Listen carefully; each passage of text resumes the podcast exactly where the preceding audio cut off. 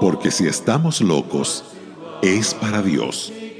Segunda de Corintios 5, verso 13. Along the shore, let the lower lights be burning, send a gleam. Dios tiene algunos soldados irregulares en su ejército y a veces son estos los que obtienen las más grandes victorias.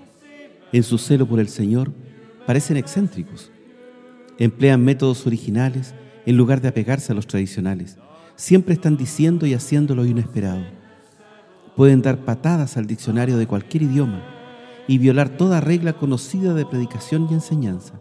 Sin embargo, obtienen grandes ganancias para el reino de Dios. Con frecuencia son dramáticos y hasta electrizantes. La gente se escandaliza de ellos, pero nunca los olvida. Estos irregulares son una fuente constante de desconcierto para los que aman las formalidades y los convencionalismos y que se estremecen con la sola idea de violar las normas culturales. Otros cristianos tratan de cambiarlos para hacerlos más normales, para extinguir el fuego. Pero afortunadamente para la iglesia, sus esfuerzos son generalmente en vano. Nos es difícil creer que nuestro Señor parecía extraño a sus contemporáneos. Era tan celoso en su obra que a menudo no tenía tiempo siquiera para comer y su madre y sus hermanos querían llevarlo a casa porque pensaban que no estaba en sus cabales. Decían, está fuera de sí. Pero el cuerdo era Jesús y no sus hermanos. Es evidente que la gente acusaba al apóstol Pablo de ser raro. Su respuesta a esta acusación era, porque si estamos locos es para Dios.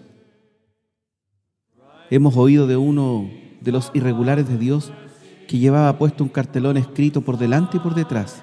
En el frente decía, estoy loco por causa de Cristo. Y detrás se leía, ¿de qué locos eres tú?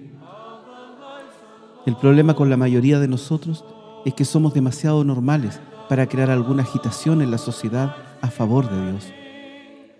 Como alguien ha dicho, somos parecidos al promedio de la gente, como Pedro, que estaba fuera del tribunal donde Cristo era juzgado tan solo calentándose. Roland Hill, el gran predicador londinense, era un excéntrico. Así también lo fueron Stud, Bright, Nicholson, el gran evangelista irlandés. ¿Nos hubiese gustado que fueran algo diferentes? No. Cuando consideramos cómo Dios los usó, solo deseamos ser más como ellos. Un hermano, Fred Mitchell, dijo lo siguiente. Es mil veces mejor ser una rareza eficaz que una mediocridad ineficaz. En algunas ocasiones, el primer amor puede ser extraño, pero gracias a Dios es eficaz.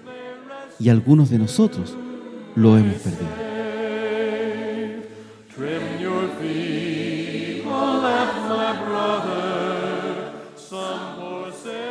Radio Gracia y Paz, acompañándote cada día.